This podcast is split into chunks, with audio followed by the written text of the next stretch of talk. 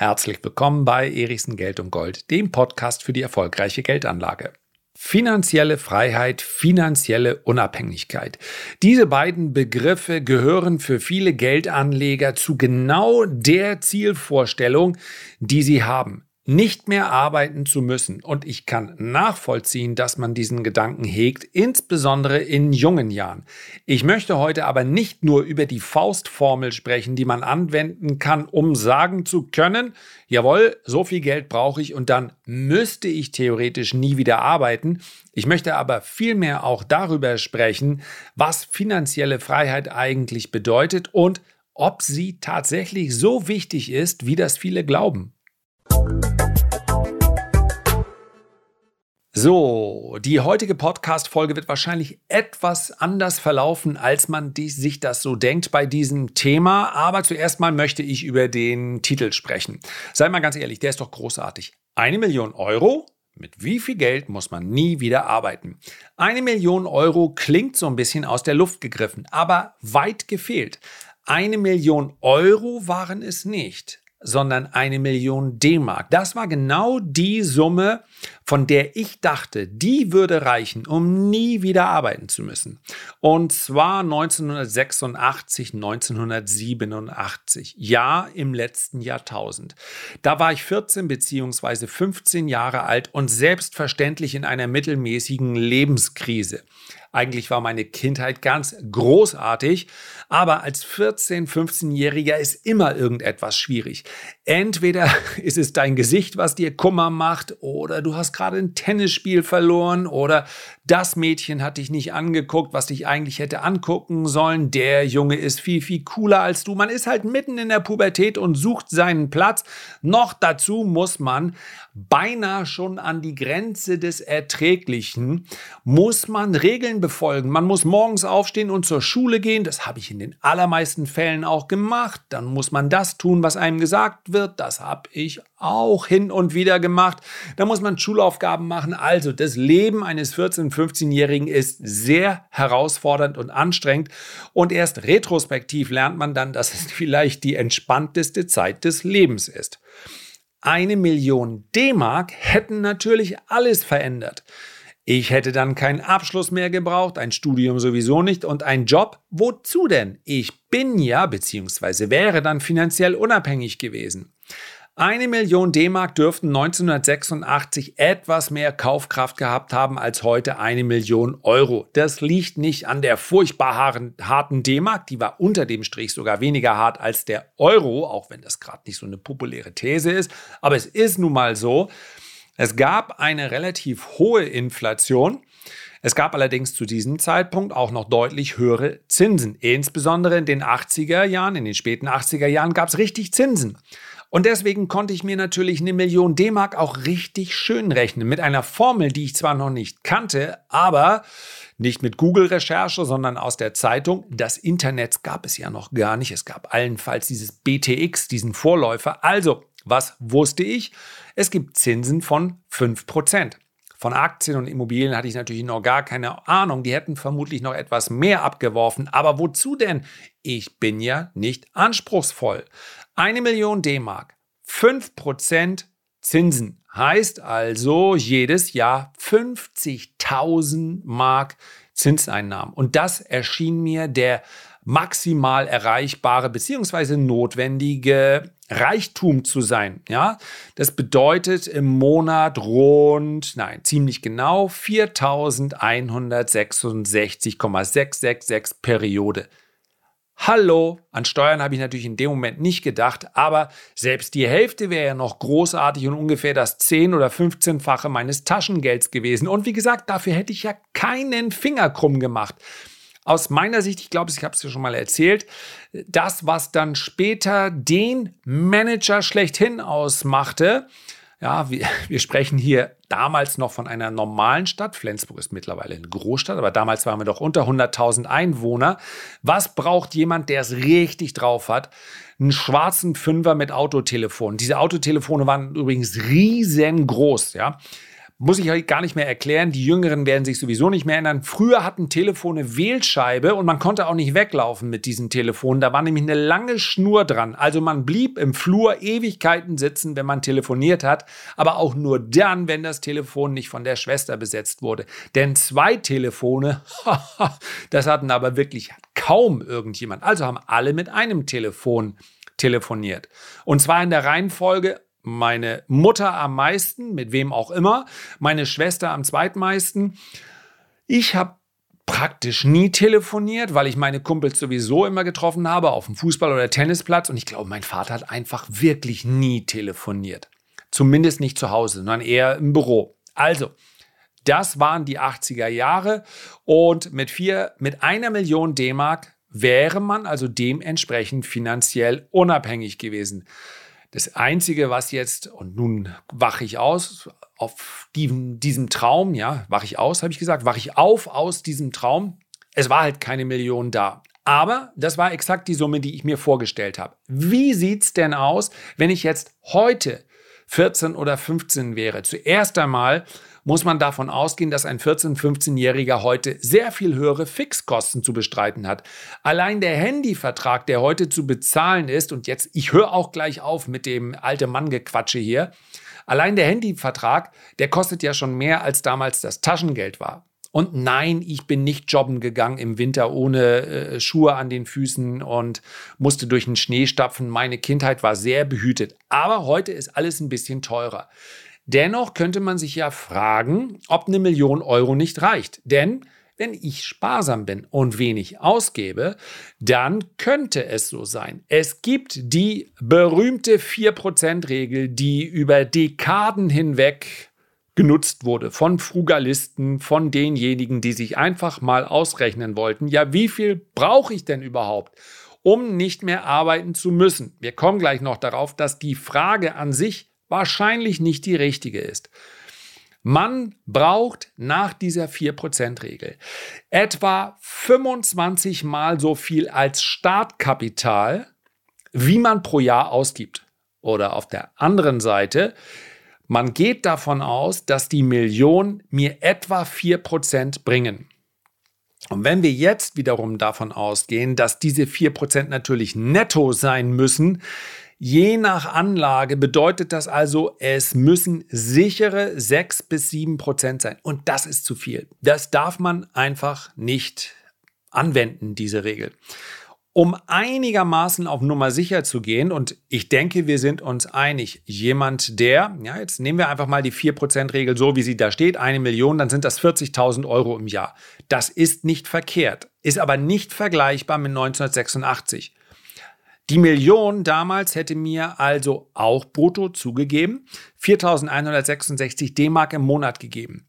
Zu diesem Zeitpunkt hat, und das ist jetzt grob geschätzt, hat vermutlich ein Filialleiter einer Bank in Flensburg etwa hm, 4.000 bis 5.000 D-Mark verdient.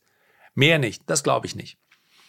Vielleicht mag sich ja der, ein Filialleiter aus dem Jahr 1986 mal melden und sagen, ob ich da richtig liege.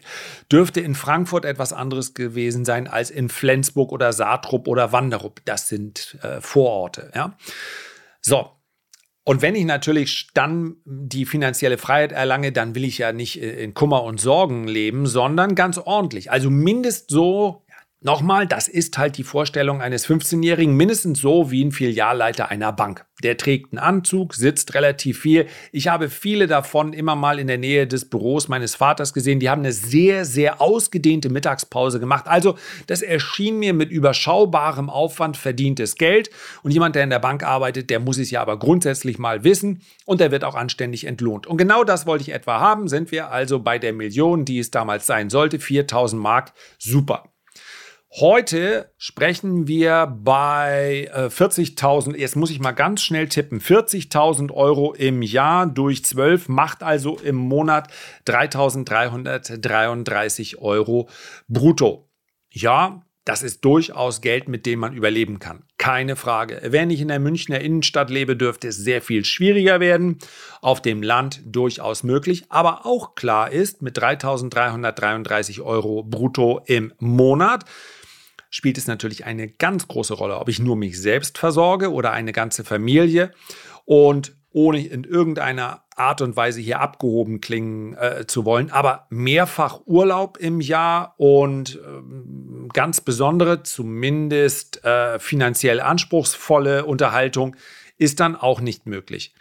Das eigentliche Problem ist aber nicht unbedingt, wie ich meine Ausgaben decke, sondern das eigentliche Problem ist, dass die 4%-Regel natürlich ein Durchschnittswert ist. Es macht also eine ganz, ganz, spielt eine ganz große Rolle, wann fange ich an.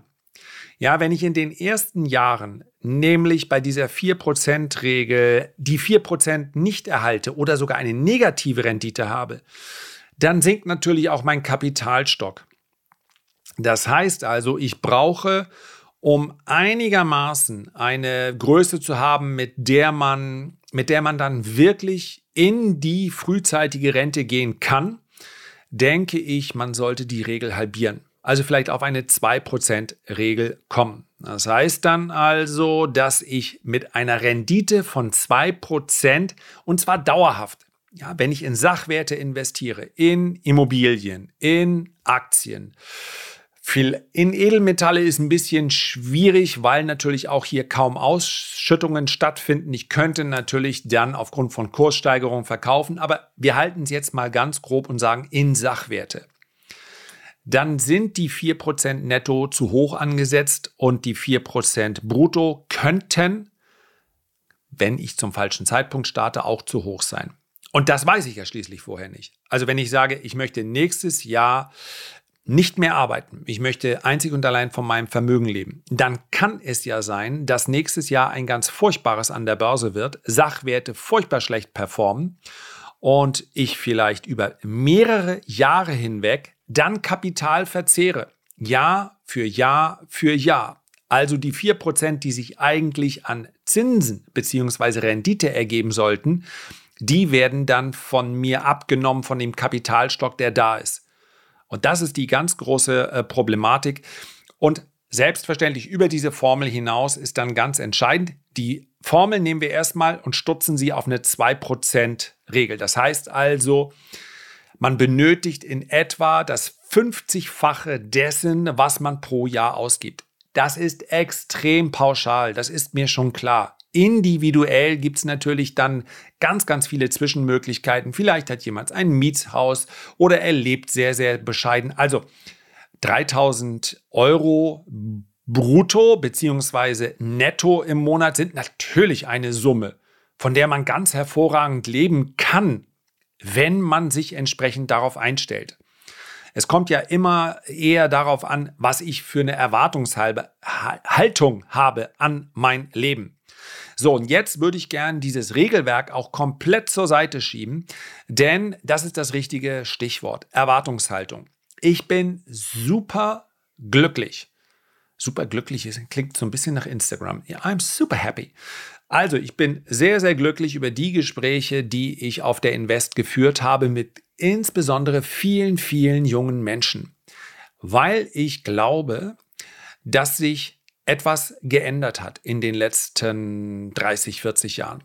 Das heißt also, es gab bei 1986, äh, 87, das ist jetzt einfach mal der Zeitraum, auf den ich schaue, also ich mitten in der Pubertät, gab es meines Erachtens schon noch diesen, diese Erwartungshaltung und die Vorstellung, naja, da kommt dann ein Studium oder eine Ausbildung, dann arbeite ich und das ist etwas, was ich eben schaffen muss und dann kommt irgendwann die Rente.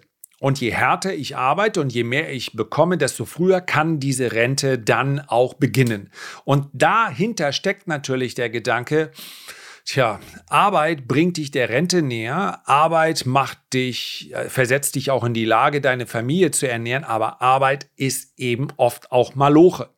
Das ist genau das, was ich auch im Bekanntenkreis oft wahrgenommen habe. Ja, schaffe, schaffe. Und das ist auch in Ordnung. Das heißt nicht, dass all diese Menschen, die damals gearbeitet haben, unglücklich waren. Aber wenn doch, dann hat man das eben durchgezogen. Und ganz ehrlich, Älter zu werden hat nicht nur Vorteile, es hat ganz offen auch viele Nachteile. Aber als 50-Jähriger verfüge ich natürlich auch über ein, ja, es heißt dann heute Netzwerk aber man könnte auch sagen über einen Bekanntenkreis und auch einen Freundeskreis, der ja auch mitgealtert ist. Das heißt also, in den letzten 30 Jahren haben sich eine Menge Dinge ereignet. Eine Menge Dinge, die ich beobachten konnte. Es sind viele Ehen geschieden worden. Es wurden ein paar neue Ehen auch geschlossen. Es sind Familien auseinandergebrochen. Es sind Familien gegründet worden. Oft in der anderen Reihenfolge natürlich. Es sind Unternehmen gegründet worden. Einige Unternehmen haben einen ganz großartigen Erfolg gehabt. Andere Unternehmen haben es nicht geschafft. Wenn ich auf die Vielzahl der Erlebnisse und der Emotionen schaue, der letzten 30 Jahre, dann muss ich sagen, es ist eine absolute Minderheit an Ereignissen, die dann tatsächlich finanzieller Natur waren, wo man wirklich sagen kann, das war derart tragisch, was ihm da finanziell passiert ist, das hat sein Leben nachhaltig negativ beeinflusst. Ja, es waren Firmenpleiten dabei und richtig bittere. Es waren einige dabei, die auch einfach Pech hatten. Sie waren ihrer Zeit voraus oder sie waren ihrer Zeit knapp hinterher. Oder, oder, oder. All das ist passiert. Aber die wirklich entscheidenden Dinge, wenn ich mir die Biografien so anschaue, die hatten herzlich wenig damit zu tun, wie viel verdient wurde. Und die hatten oft noch weniger damit zu tun, ob man mal Geld über einen gewissen Zeitraum mehr oder weniger hatte. Es waren immer andere Schicksale, andere Ereignisse, die dann diese Leben geprägt haben. Und ich glaube, dass diese Erkenntnis heute bei vielen jüngeren Menschen schon früher da ist. Ich nehme es auch bei meinen extrem unmaterialistisch eingestellten Kindern da. Jetzt kann man sich natürlich hinstellen und sagen, naja, deine Kinder wissen ja auch, dass sie behütet sind. Deine Kinder wissen, dass du nicht nur als Vater, aber auch in finanzieller Natur auf sie aufpasst dass jemand da ist, der sie unterstützen kann. Und das stimmt sicherlich. Ich bin mir auch sicher, dass die ein oder andere Karriere, ob nun im Sport oder im anderen Bereich, auch deshalb so glänzend verläuft, weil jemand mit einem unglaublichen Ehrgeiz aus der Situation heraus wollte, in der er sich in der Kindheit befunden hat. Ja?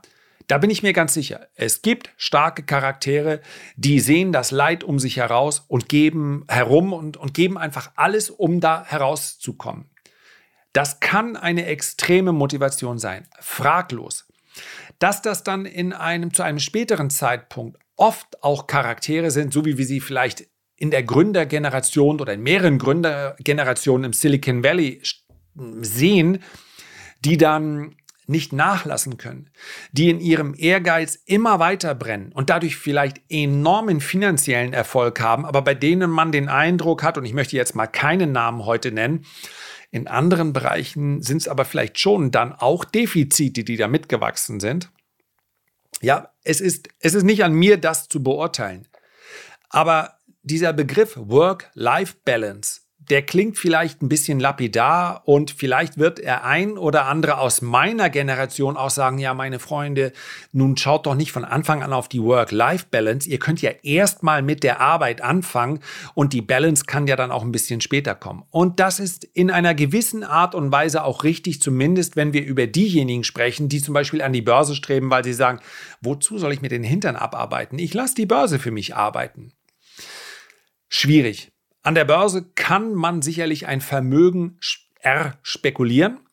In aller Regel wird es aber davon darum gehen, das Vermögen, was man mit seiner Hände arbeitet, das kann durchaus auch der Kopf sein, der hier arbeitet, also mit dem Cashflow, was man durch sein Einkommen generiert, dieses Vermögen zu erhalten bzw. sinnvoll anzulegen.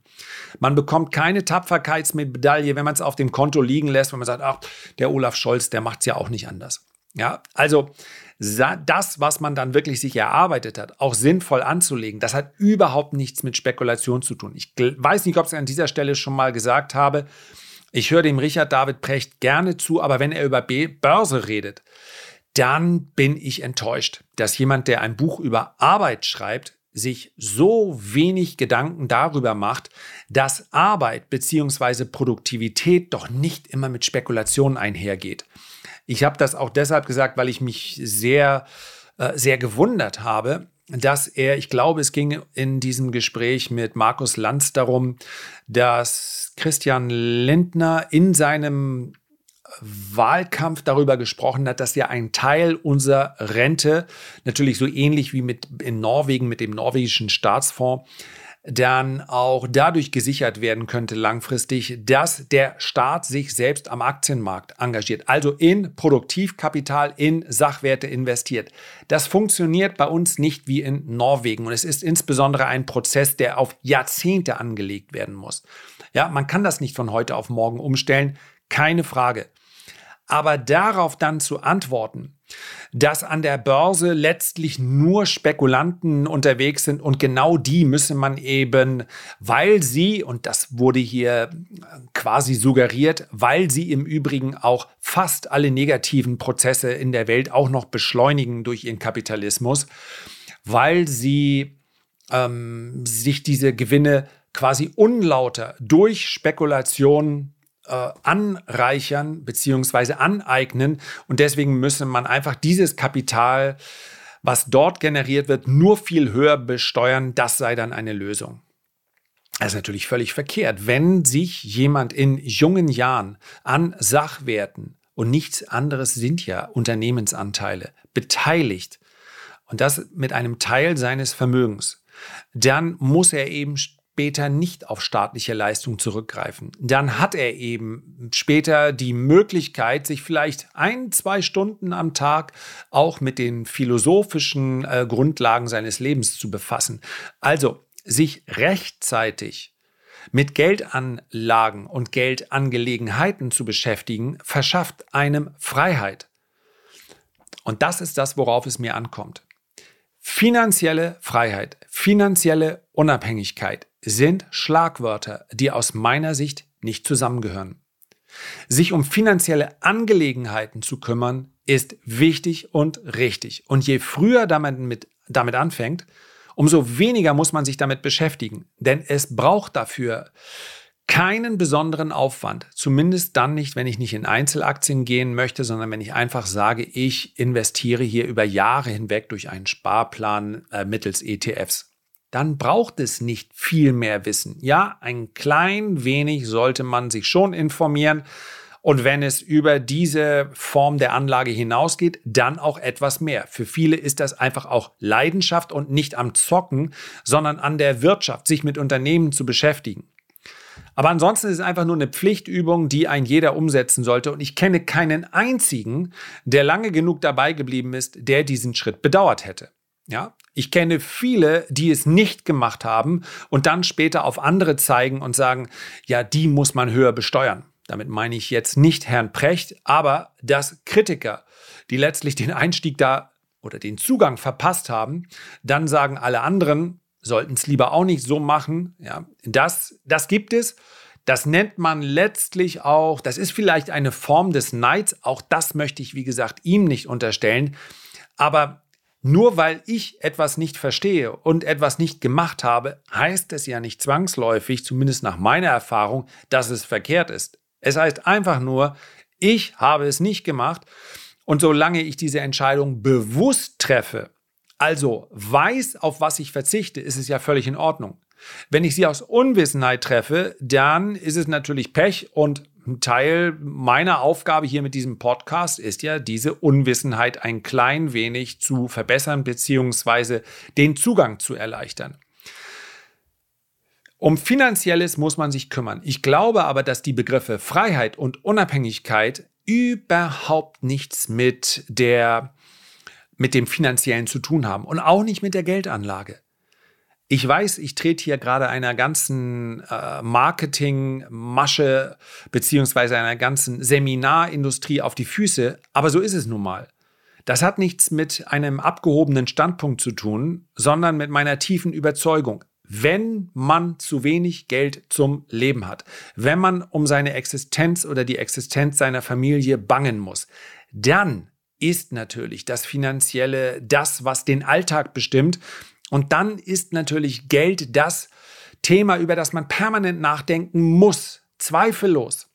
Aber ganz, ganz viele Menschen befinden sich ja überhaupt nicht in dieser Lebenssituation und denken dennoch, dass sie mit den richtigen finanziellen Mittel ein, Mitteln ein unabhängiges und freies Leben hätten. Und das glaube ich eben nicht. Und das erlebe ich bei vielen jüngeren Menschen, dass sie das auch nicht glauben. Work-Life-Balance ist grundsätzlich ja mal etwas Erstrebenswertes. Und zwar in Koexistenz. Nicht erst das eine, dann das andere. Das heißt also, der einfache, ja, wie heißt es heutzutage immer, der Quick-Tipp, den ich geben könnte, ist, sich zu überlegen, was möchte ich denn tatsächlich den ganzen lieben langen Tag lang machen?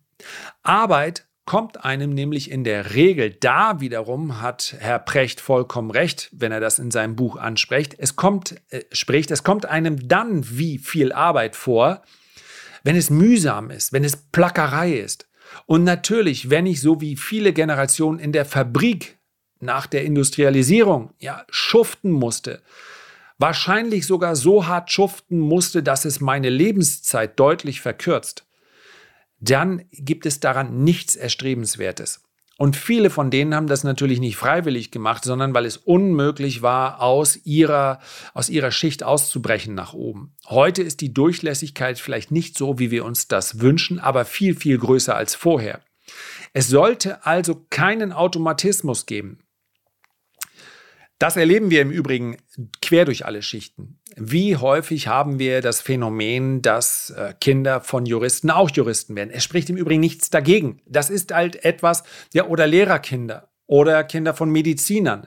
Das ist halt der Beruf, der dem man am nächsten steht, seine ganze Kindheit lang. Da weiß man, was dort passiert und deswegen ist da auch nichts Verwerfliches dran. Aber in vollem Bewusstsein sich für eine Tätigkeit zu entscheiden, von der ich zumindest in diesem Moment denke, mich wird das erfüllen. Das ist eine extrem wichtige Entscheidung und deswegen Mut zum Mut zur Umleitung, Mut zum Umweg. Ich versuche nicht meinen eigenen Lebensweg hier schön zu reden für meine Mutter, die manches Mal gedacht hat, meine Güte, kann der Junge nicht mal bei irgendwas bleiben? Und ja, es war auch der ein oder andere Umweg dabei, den ich mir hätte sparen können. Zweifellos. Das sage ich auch im Nachhinein. Dazu gehört im Übrigen auch 15 Jahre lang ausschließlich getradet zu haben. Ich habe unglaublich viele Erfahrungen gesammelt und ich habe damit auch meinen Lebensunterhalt finanziert, aber es war zu viel. 15 Jahre lang sich nur aufs Trading zu konzentrieren, war zu viel im Nachhinein. Darauf zu schauen, was stellt mich zufrieden? Es geht nicht ums Glücklichsein. Dieser Anspruch, jeden Tag in Glück zu verleben, erscheint mir auch zu hoch. Glück ist das Gegenteil von Unglück. Yin und Yang, wenn man so will. will. Das dazwischen, das ist unser Leben. Ja, ob man das nun einen neutralen Zustand oder einen Zustand der leichten Zufriedenheit wahrnimmt. Dem Glück hinterherzustreben, so wie uns das die sozialen Medien vorgaukeln, ist ganz sicherlich auch ein guter Weg, um unglücklich zu werden. Aber die Vorstellung, einer Tätigkeit nachzugehen, wahrscheinlich 20, 30, 40 Jahre lang, auf die ich mich nicht immer freue, aber die ich zumindest mal gerne verrichte. Und das kann der Verwaltungsfachangestellte sein, genauso wie der Maler oder der Friseur oder der Banker oder der Schauspieler oder der Landschaftsgärtner. Das ist etwas, es lohnt sich darüber nachzudenken und die Dinge auszuprobieren. Das geht natürlich insbesondere an die jungen Menschen. Probiert es aus. Macht Praktika. Ich weiß, dass Firmen derzeit so etwas sehr, sehr gerne auch anbieten und sehr, sehr gerne auch ermöglichen. Und wer nach drei Semestern BWL sagt, eigentlich ist das nicht gerade der Stoff, der mich interessiert. Aber vielleicht wird der BWLer ja schneller finanziell Unabhängigkeit. Irgendwie hat Betriebswirtschaft ja was auch mit Geld zu tun. Einfach stehen bleiben. Und bitte, liebe Eltern, schickt mir keine bösen Briefe. Ich mache das aus voller Überzeugung, wenn ich sage, dann bleibt dort stehen und sucht etwas, was euch zufrieden macht. Jeder, der eine Tätigkeit ausübt, voller Leidenschaft, der wird vermutlich auch dafür überdurchschnittlich entlohnt, weil er es dann besonders gut macht. Und das bedeutet Freiheit und nicht eine Million auf dem Konto und auch nicht zwei Millionen auf dem Konto. Wenn ich eines sagen kann, dann, dass der uralte, total langweilige, möglicherweise abgehobene, vielleicht sogar einseitige Spruch, Geld macht nicht glücklich, eine Wahrheit ist von vorne bis hinten.